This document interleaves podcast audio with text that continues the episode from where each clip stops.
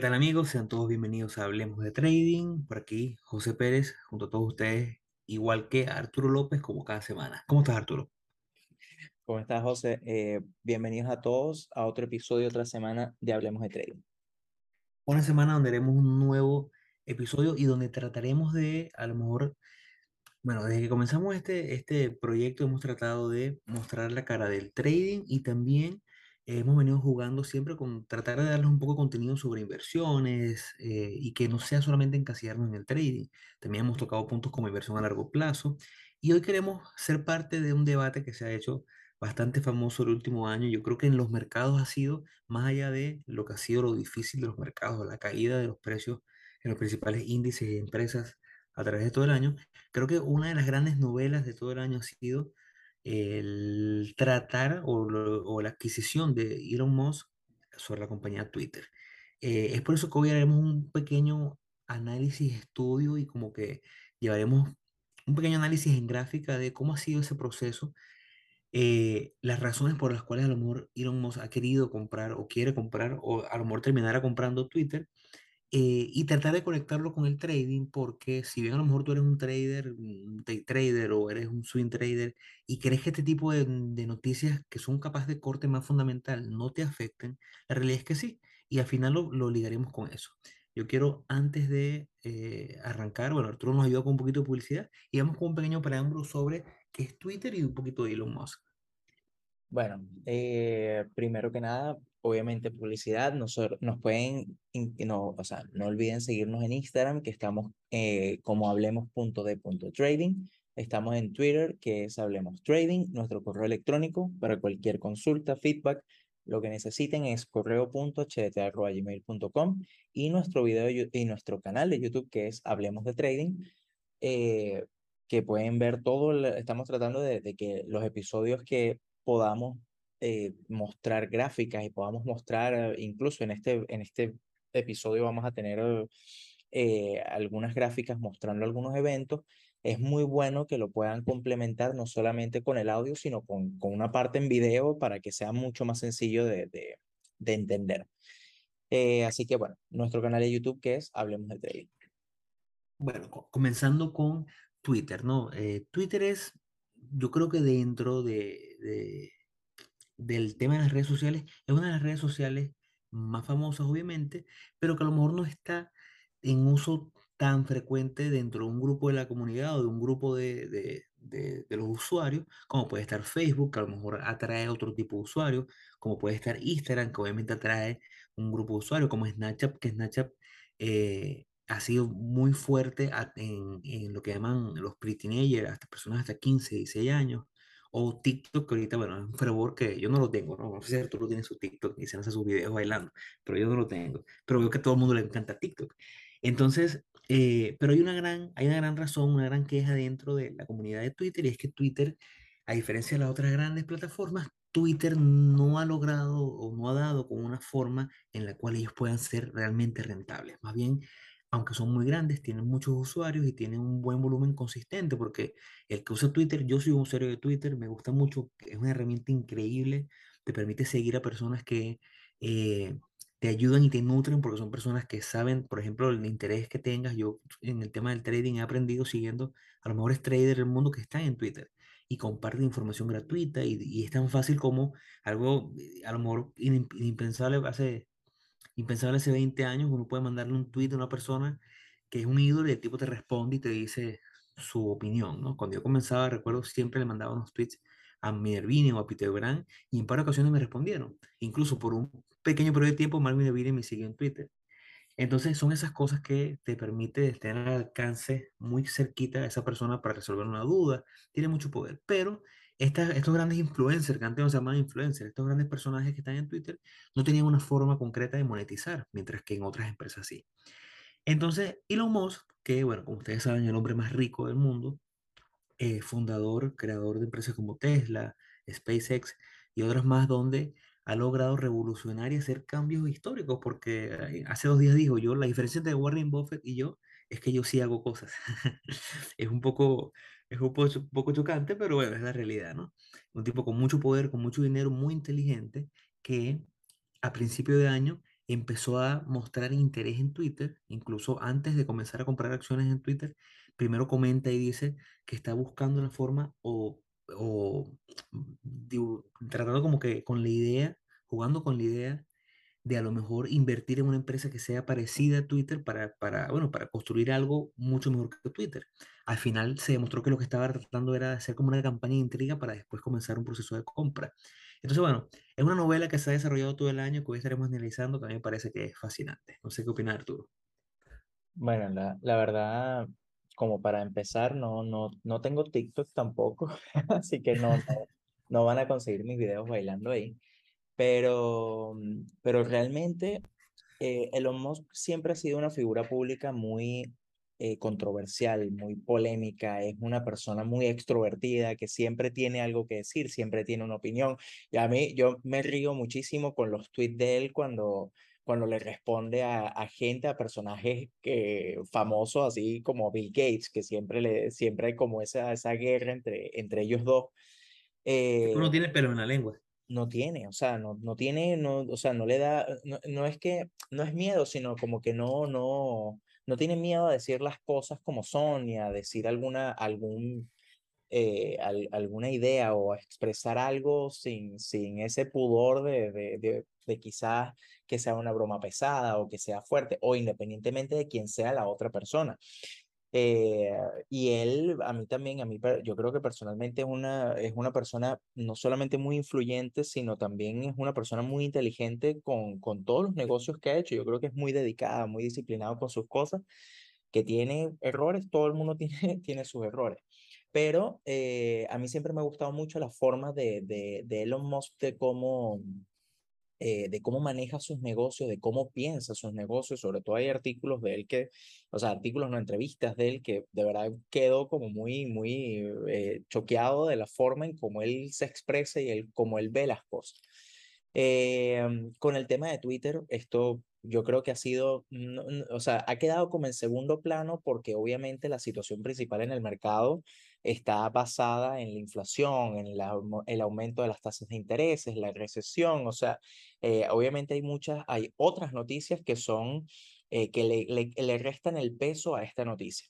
Pero eh, yo creo que como por, por dato cultural y por dato curioso, nosotros hacemos este episodio justamente como para que el que, el, bueno, el que le guste el, el trading, el que le guste la- el invertir en stocks, eh, sepa esta mal llamada novela que hay entre, entre Twitter y Elon Musk. Eh, que al final, y yo creo que, que en términos de, de opinión, ya lo diremos más adelante, pero hay mucha manipulación y mucha, eh, sí, mucha manipulación sobre, sobre los precios y sobre la, la situación que, que se encuentra. Eh, pero ¿Sabes bueno? Hay algo que, que a mí me, me, me interesa, comenzando entrando ya en materia fuerte, y es que Elon Musk, si bien es, yo creo que el, el empresario o entrepreneur de esta generación, ¿no? Y junto con Jeff Bezos, pero a nivel de, de tecnología es el que ha creado más cosas, que ha hecho cosas muy diferentes, eh, el que ha posicionado el tema de los carros eléctricos, un cambio en el mundo que las grandes empresas automotrices venían renuentes a hacer, creo yo eh, comenzando una empresa como Tesla, que en el año 2010 nadie daba, nadie daba, nadie daba la gran importancia o no, lo no creían que iba a ser capaz de hacer lo que él decía que haría, y hoy en día es el, el automaker número uno del mundo en capitalización de mercado.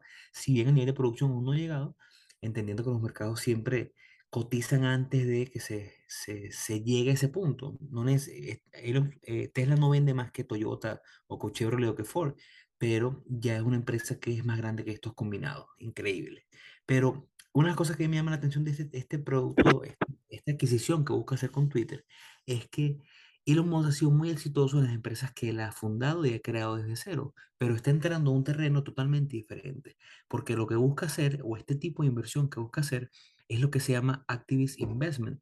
Y queremos aclarar rápidamente qué es el Activist Investment para que ustedes entiendan eh, voy a tratar de hacer una analogía bastante simple. El activist investment no es más que cuando un eh, inversionista busca entrar en una compañía que ya está de cierta forma consolidada, que ya tiene un nicho desarrollado, pero identifica que esta compañía tiene mucho más potencial y está siendo de cierta forma eh, poco utilizado o poco aprovechado. Entonces, digamos que tú vives en tu comunidad y tienes un capital y ves que de repente un otro lavado eh, que tiene en la esquina, con otro lavado que tiene clientela, que tiene muchos años de servicio, eh, que está bien posicionado, pero el otro lado abre a las 2 de la tarde, cierra a las 5 de la tarde, eh, ves y identificas cosas en las cuales el otro lado puede ser mejor. Entonces, bueno, tú te acercas a los dueños del otro lado y le dices, mira, yo te quiero comprar eh, un 40, 45, 60% de este otro lavado o de cualquier negocio para buscar eh, hacer esos cambios fundamentales dentro de la estructura y la organización de la empresa para así llevarla a lo que tú consideras que puede ser. A lo mejor esos cambios, llevándolo a, a este nivel de, del otro lado, mira, es vamos a abrir desde las 6 de la mañana, vamos a cerrar a las 7 de la noche, vamos a poner más carriles para, para personas que van en carro y vamos a tratar de hacer esos pequeños cambios y este, esta marca que ya existe, que ya es buena, llevarla a otro nivel. Eso es lo que busca hacer Twitter, eh, lo que busca hacer Elon Musk con Twitter eh, es un camino que es la primera vez que incursiona en una empresa de este tipo, es la primera vez que incursiona en un tipo de inversión en la cual él entra en un modelo ya desarrollado, eh, cuando ya hay otros activist investment que han intentado comprar Twitter y no han podido en el camino. En el camino se han dado cuenta que a lo mejor el modelo no, no se asemeja a lo que ellos buscan y se separan. Pero ¿por qué hay mucha gente que ya lo ha intentado? Porque ahora Elon Musk lo quiere hacer. Por esto que hablamos de que Twitter, si bien es una empresa grande a nivel social, es una empresa que no es tan rentable como mucha gente dice que puede ser y no ha logrado capitalizar, entiéndase capitalizar como generar un revenue, generar ventas y profit netos que sean a lo mejor a la altura de la magnitud a nivel social que tiene. Sí, y que, justamente el tratar de entrar directamente en una compañía así, obviamente una empresa, una empresa pública, eh, o sea, pues, el, el, o sea, el querer tener esa, o sea, el, el, querer tener esa voz y voto dentro, del, dentro de la directiva de Twitter, tienes que tener eh, una mayoría de, de, acciones de forma tal de que puedas eh, tomar esas acciones justamente. Eh, a mí me parece que, bueno, que, que ese tema de, de, lo que quiere, la adquisición que quiere hacer Musk de, de Twitter, es, o sea, me, me, llama mucho la atención porque si bien han habido otros, en otras oportunidades eh, a lo largo de, de, de, lo, de, la historia, donde ha ocurrido algo similar a esta situación, eh, es interesante el, el, vivirlo, el poder estar viendo, y sobre todo con alguien tan polémico como, como, como Elon Musk. Eh, entonces, bueno, ya acá lo que sí se, se está viendo en la pantalla, ¿verdad, José? Sí, sí, sí, se ve. Ya, eh, acá lo que tenemos es justamente es como un calendario, un pequeño calendario, un timeline de lo que ha ocurrido con eh, la situación en todo este año, en, en, el 2022. Y lo que nosotros queremos es ver, o lo que queremos hacer y mostrarles es, bueno, justamente este tipo de eh, acciones fundamentales o este tipo de, de, sí, de, de, no acciones, sino de eventos fundamentales, cómo han afectado a la acción a lo largo de, eh, a lo largo de este, de este año.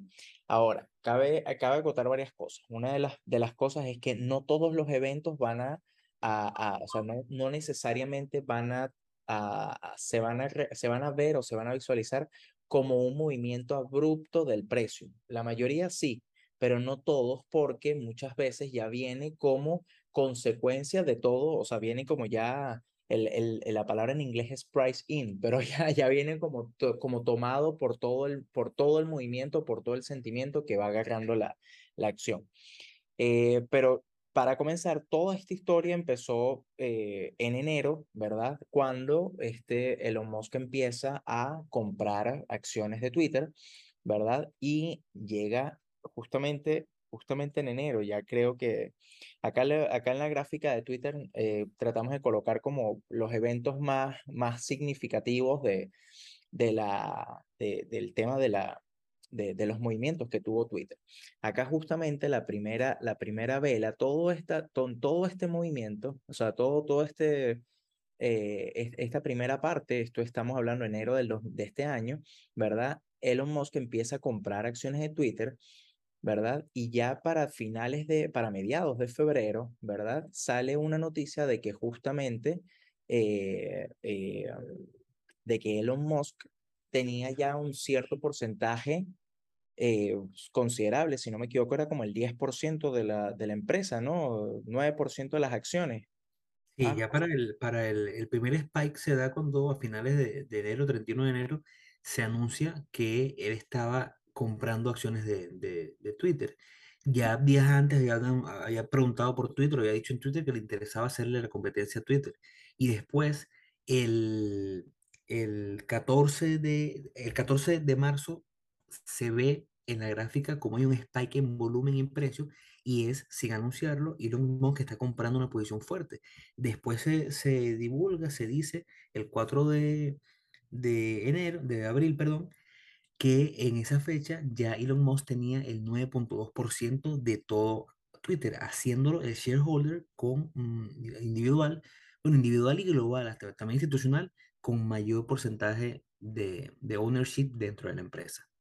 Claro, y que ahora lo, lo interesante de eso es, mientras él estaba haciendo esa compra de, de acciones, que es lo que, que los primeros eventos que se observan, o sea, que, que están dentro del timeline, eh, lo que podemos ver acá en, en Twitter es ciertos, son pequeños spikes, lo que pasa es que Twitter es una, una acción que mueve mucho, mueve mucho volumen, o sea, mueve muchas acciones diariamente, eh, pero ves, ves cierta cantidad de spikes a lo largo de, sobre todo todo este tiempo, desde enero hasta, mm, yo diría, casi finales de marzo, ciertos días que tienen volúmenes por encima de, del promedio.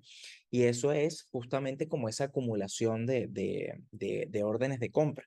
Entonces, ya una vez que aparece, que aparece la noticia de la de, de que Elon Musk se convierte en justamente en el, en el, en el, que posee mayor cantidad de acciones, vemos este brinco, este gap up que hay gigantesco acá, que está señalizado acá el 4 de abril, y fíjense los spikes de volumen que empiezan a aparecer a partir de eso. O sea, fíjense estos movimientos, estamos hablando de que la, de que la acción empezó a mover, o sea, tenía en promedio 18 millones de acciones transadas diariamente, pasamos a tener 269 millones de, de acciones transadas en un día. Eh, un movimiento impresionante y justamente por, o sea, eh, véanlo como la magnitud de la noticia de, de, de lo que, o sea, de, de, la situación de esta, de esta adquisición. A mí me llama mucho la atención porque yo en ese momento tenía una posición abierta en Twitter. Yo no sé si tú te acuerdas, José, que yo te comenté. Sí, sí, eh, claro. Yo con... nos enteramos fue al cierre, creo que nos enteramos después que, de la, que lo que estaba pasando, pero ya tú estabas adentro, ¿no? Claro, yo, mira, la, la, verdad que este, o sea, obviamente ver el timeline, uno dice, bueno, pero qué, qué lógico era tomar las posiciones y tomar las entradas y todo el tema, pero uno no sabía nada de esto. Yo, uno cuando se entera del tema de que Musk quería comprar Twitter, Musk lo que hizo fue el día anterior a que salió el tema de la compra, que fue este día, fue el, creo que fue el 3 de abril, el primero de abril, uno de esos, de esos días, él puso una encuesta en Twitter, yo no sé si te recuerdas de eso, que él colocó una encuesta en Twitter donde preguntó a la gente eh, que si querían que él comprara, que él comprara Twitter. Y la gente obviamente contestó que sí. Al día siguiente sale la noticia de que él decide comprar Twitter y ocurre este, amanece con este gap up. Y yo había entrado justamente por una, una posición que me gustaba, que era simplemente el, rompimiento de esta zona de resistencia. Y a mí me agarra este gap up y fue, obviamente, eso son cosas que, que, que ocurren. Así como me pudo haber agarrado ese gap up, me pudo haber agarrado un gap down. Pues, o sea, a lo que voy es, bueno, cómo manejé la operación en ese, en ese momento.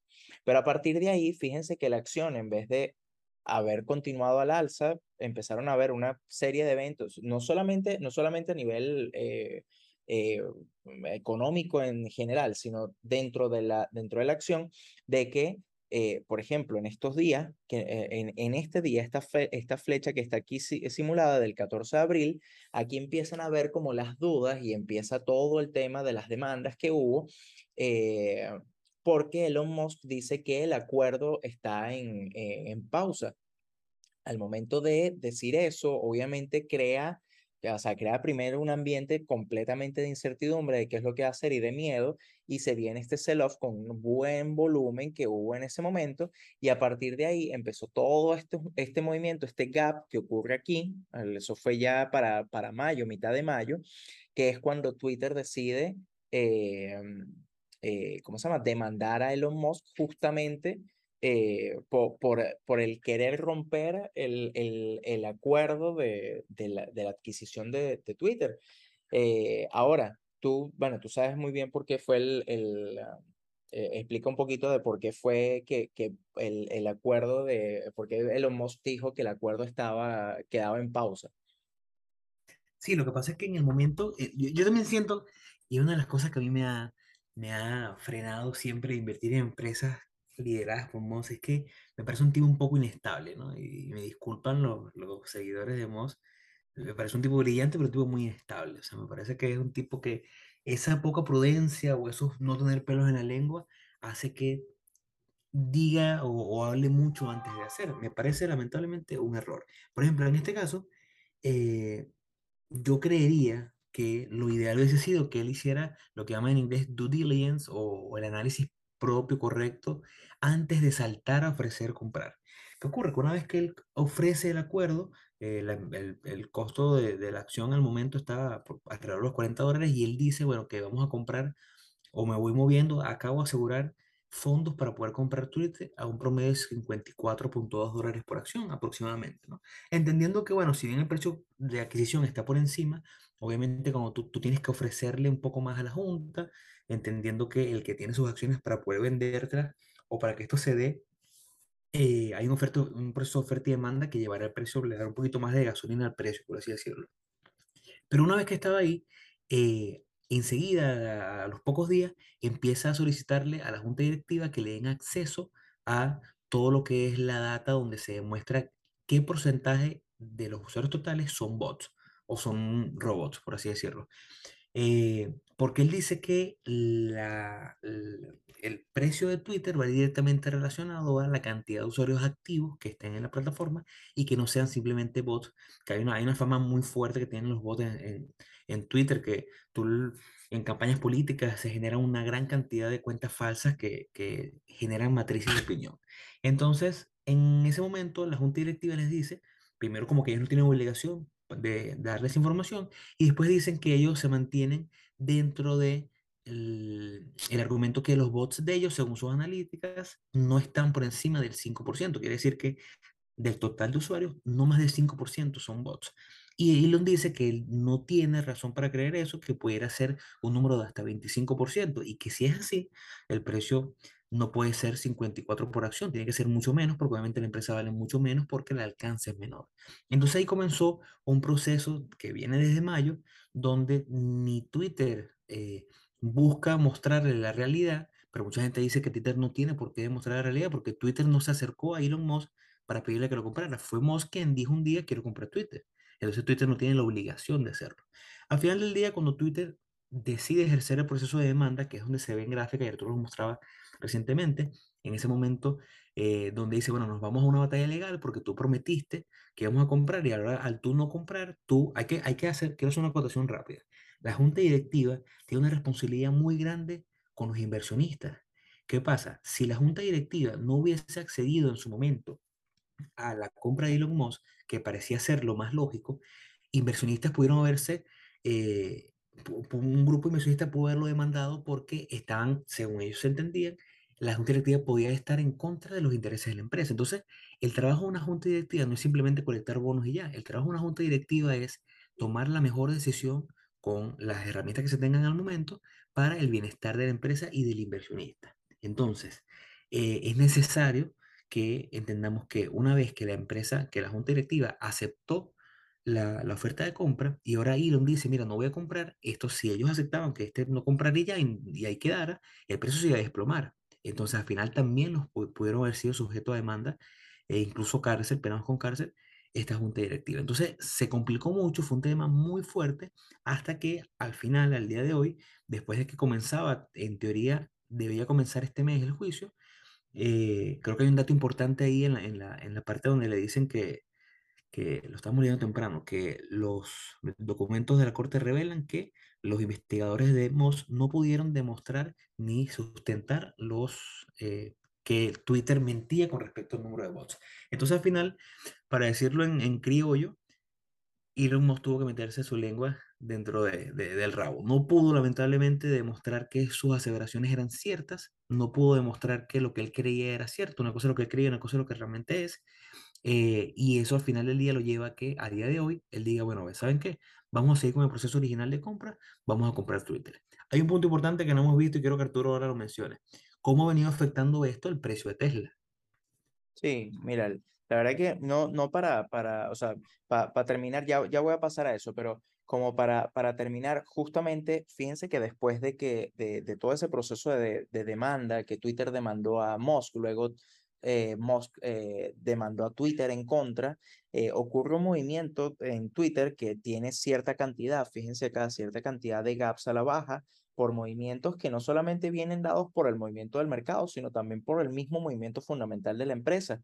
Y ahora, después de que ocurre lo último, que fue justamente que Musk dice, bueno, ¿sabes qué? Ya, voy a retomar la compra de Twitter a cierto precio. Fíjense el movimiento tan bestial que hizo nuevamente la, la, la acción. A mí lo que me llama la atención con todo esto es, fíjense en las zonas en donde la, hasta donde la acción llega. Eh, fíjense donde ocurren los eventos fundamentales, fíjense donde ocurren todas las cosas. A mí me parece muchas veces mucha coincidencia, eh, porque es como, es como decir así como, o sea, justo en esta zona fue que agarraron y sacaron la noticia. Es como cuando, cuando Trump, eh, con el tema de China, cuando tuvo los problemas de la guerra con China, eh, era impresionante, o sea, se notaba demasiado como la manipulación. Yo no estoy diciendo que aquí haya manipulación ni nada, pero digo que es mucha coincidencia.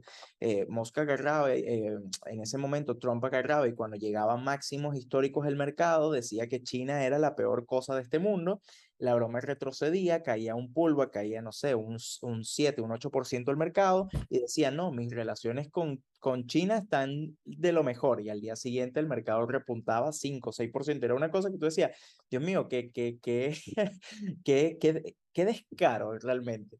Entonces, bueno, la, la, el, tema, el tema está en que fíjense el movimiento de, de Twitter a lo largo de todo, de todo este de, todo este timeline que todavía la historia continúa, fíjense que más bien estoy esperando en cualquier momento un, un, un movimiento, o sea, una noticia fundamental que haga retroceder nuevamente el precio, porque eh, no sé, todavía no estoy convencido completamente de la adquisición. Pero ahora, ¿cuál es el, el tema con, con Twitter? Eh, como Elon Musk eh, es es, o sea, es dueño de Tesla también, ¿verdad? También es dueño, es que es fundador de SpaceX. Eh, obviamente, todas esas empresas se ven afectadas por eh, un, un tema fundamental tan grande como lo es la adquisición de una nueva empresa. ¿Por qué? Bueno, justamente porque pueden, primero, que Elon Musk para en, en, al momento de la compra de Twitter, él tuvo que hacer una venta, de, una venta considerable de acciones de Tesla para poder eh, hacer el compromiso de la compra de, la, del, de Twitter a ese precio. Incluso en estos días, y es muy reciente porque la noticia salió el viernes y no sé si esto fue, eh, este gap que hay acá al final fue consecuencia de eso, de que nuevamente Tesla, de que Elon Musk tiene que volver a comprar, eh, tiene que volver a vender una cantidad importante de acciones de Tesla para poder cumplir ahora con el nuevo, con, con el nuevo, eh, con la nueva oferta que se hizo de, de, adquisición. Entonces, ¿qué es lo que pasa? Obviamente, no, no solamente está el tema de la venta de acciones, que efectivamente la, una venta de acciones de un, de, del CEO, de una, de una persona tan, tan influyente en la empresa como Elon Musk, eh, mueve, el, mueve, el, mueve la acción, sino también es el otro, en el otro aspecto de eh, eh, y eso fue como que al principio de que hubo dudas de si Elon Musk por la compra de Twitter iba a dejar de lado otros proyectos como, eh, como el, el, continuar mejorando Tesla y también sus proyectos con SpaceX. Entonces, eh, obviamente queda, eh, lo que se empieza a crear es como esa incertidumbre, se empieza a crear como esa duda y justamente eso se nota en la gráfica, o sea, es impresionante. Fíjense que aquí Tesla yo lo dibujé, lo dibujé previamente, pero justamente este movimiento, esta caída que hubo acá, fue justamente cuando Musk hizo la venta de las acciones de, o sea, todo, fíjense el movimiento tan brusco que, que hubo a la baja. Ojo, eh, esto viene también influenciado por, eh, por el sentimiento, o sea, por el movimiento del mercado en general pero también la caída viene más fuerte por justamente este tipo de noticias fundamentales, pero justamente estos movimientos, este, este, esta caída que tuvo Tesla, aquí hubo una caída del 12% en un día, fíjense el volumen enorme que hubo ese día, y es justamente por toda esa, esa negatividad de la venta de acciones. Entonces, eh, fíjense que ahorita estamos nuevamente eh, Tesla está nuevamente en mínimo, o sea, esta, esta zona, vamos a decir, estas son como la, la zona de mínimo de 52 semanas, se encuentra rondando esa zona y está, o sea, yo lo veo ah, con miras a que a la próxima semana puede volver a caer. Eh, por esta misma noticia de, de, que el, de, de, la, de la posible venta de, de, las acciones de Tesla. Ojo, puede ser que al final nunca se vendan, nunca vaya a ocurrir esa, esa venta, pero recuérdense que el, el mercado se mueve mucho por lo, por lo que puede ocurrir más que lo que ocurre. O sea, siempre es, siempre es mucho por, por qué es lo que puede significar la noticia más que por la noticia en sí. Entonces ya cuando ocurre la noticia, realmente ya está toda la caída, todo, todo el movimiento alcista ya está incluido en el movimiento del precio. Pero lo importante es que una acción o, o, un, o esta, esta pelea, vamos a decirlo así, del, de la adquisición de Twitter, eh, mueve no solamente a Tesla, sino también, por ejemplo, el sector de telecomunicaciones, el sector de, tele, de telecomunicaciones está muy bien influenciado por eh, Snapchat, Apple y por Twitter que son como los grandes componentes de ese sector. Entonces, obviamente, un movimiento fuerte o una volatilidad tan grande dentro de, ese, dentro de esa acción va a influir a, al sector en general o las otras acciones que estén dentro de ella. No solamente eso, si ahora, si Twitter también o, este, o esta adquisición de Musk también eh, eh, afecta de cierta forma a Tesla, Tesla es una de las empresas que tiene eh, o sea, tiene un fuerte impacto dentro del mercado. Entonces, no es que esto vaya a mover el mercado, pero este tipo de, de, de, de, adquisiciones repercuten en muchos otros aspectos, no solamente en la acción. Y eso es como lo que, lo que, hay, que, o sea, lo que hay que ver y lo que hay que, que, que analizar. Este tipo de, este tipo de cosas, o sea, el, el, eh, o sea, una adquisición de una empresa tan grande y tan influyente en el mercado, obviamente va a repercutir en las otras acciones.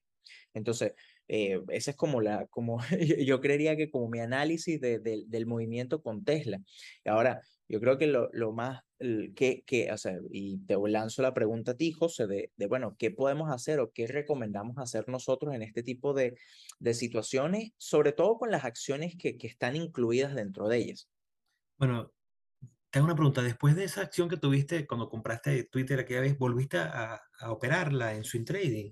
No, no, no, no, para nada, porque lo que pasa es que, a ver, yo, yo he seguido Twitter esta semana justamente por la zona de presión donde se encuentra, pero más que todo la estoy tratando, o sea, la estoy tratando de, de o sea, la, estoy considerando para operaciones de, day trading porque justamente a mí me da miedo, ¿verdad? Sí, y es miedo, obviamente, de que, o sea, siento que hay tanta volatilidad implícita dentro de Twitter que mmm, me puede agarrar un movimiento como estos. O sea, estamos hablando de que la acción va subiendo, va subiendo, va subiendo y va con su movimiento natural. Viene una noticia negativa de que, no sé, de que Musk mañana dice, ¿sabes qué? Cancelo el, el, eh, cancelo el, el, trato con Twitter, no voy a, no quiero saber más nada de Twitter y se viene un gap. Fíjense que este gap acá, este movimiento fueron dos días donde la acción cayó 16%. Eh, yo te voy a decir una cosa, que me agarre un gap así, independientemente de que la operación ya vaya a mi favor, es terrible. O sea, es, es, es algo que, que puedes, o sea, puedes perder mucho más de lo que estás dispuesto a arriesgar. Entonces, yo tengo, es más, ni en Tesla ni en Twitter consideraría operaciones en, en swing trading. Incluso en day trading, eh, con mucho menos riesgo del que, del, que, del que normalmente tomo para las operaciones. Y es porque eh, sí, si bien los movimientos son muy fuertes, son muy marcados, eh, estamos en un ambiente de mucha volatilidad en el mercado y si a eso le sumas la volatilidad que tiene Twitter implícita, eh, eso es, es, como una olla de presión. o sea, siento que es como, es, no sé si me explico.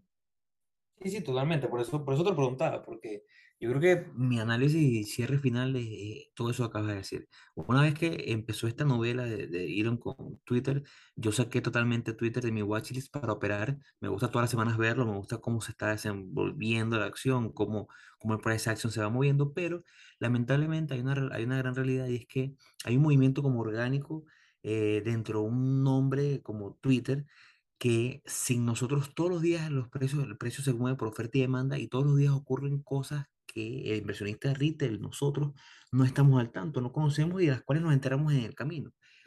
pero cuando ya son cosas tan públicas como este caso, cuando ya son aspectos fundamentales que mueven semana a semana eh, el precio de la acción por este tipo de situaciones donde no sabemos, aparte un personaje como Elon que es tan, tan impredecible y donde un día puede decir, hoy sí quiero ir a juicio, mañana quiero demandar. Ma- Yo todavía no tengo claro si lo voy a comprar, porque a lo mejor la semana que viene dice, mira, no conseguí financiamiento y hay una realidad, hay una, hay, hay una cláusula dentro del acuerdo de, de Elon Musk y de Twitter donde eh, los, el financiamiento fuerte de Elon no es vendiendo acciones de Tesla, sino que es respaldado por Goldman y otras instituciones financieras que van a poner gran parte del efectivo para que él pueda comprarlo.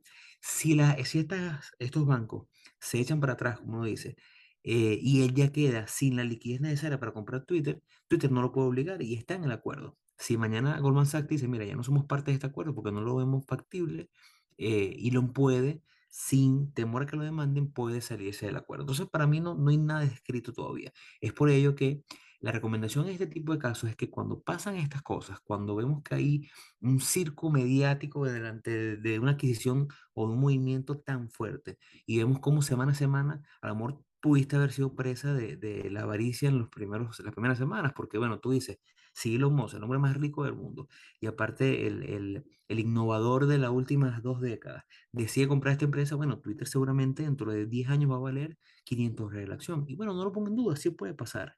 Pero ¿qué va a pasar también? A lo mejor tú compras creyendo eso y mañana Elon dice, mira, no lo compro, el precio cae a 20 dólares o a 15 dólares. Entonces, al no poder controlar el riesgo, se convierte en una apuesta. Y para cerrar, nosotros aquí no apostamos, hacemos trading enfocados en relaciones riesgo-beneficio, en controlar el riesgo y que esto es un negocio sustentable a largo plazo, no simplemente una apuesta para hacernos millonario con un nombre. Bueno, yo creo que mejor, mejor no lo, no lo pudiste decir. Así que bueno, yo creo que ya con eso podríamos cerrar el, el episodio, no sin antes invitarlos a que nos sigan en nuestras redes sociales. Estamos en, en Instagram como hablemos.de.trading, estamos en Twitter como hablamos trading, nuestro correo electrónico correo.cht.gmail.com y nuestro canal de YouTube que es Hablemos de Trading. Eh, nos pueden, en el perfil de Instagram tenemos un link que los va a llevar a todas las plataformas digitales donde nos conseguimos, eh, incluyendo obviamente nuestro canal de YouTube. Así que bueno, eh, muchas gracias José, muchas gracias a todos por escucharnos hasta aquí y nos vemos en otra semana de Hablemos de Trading. Hasta luego chicos.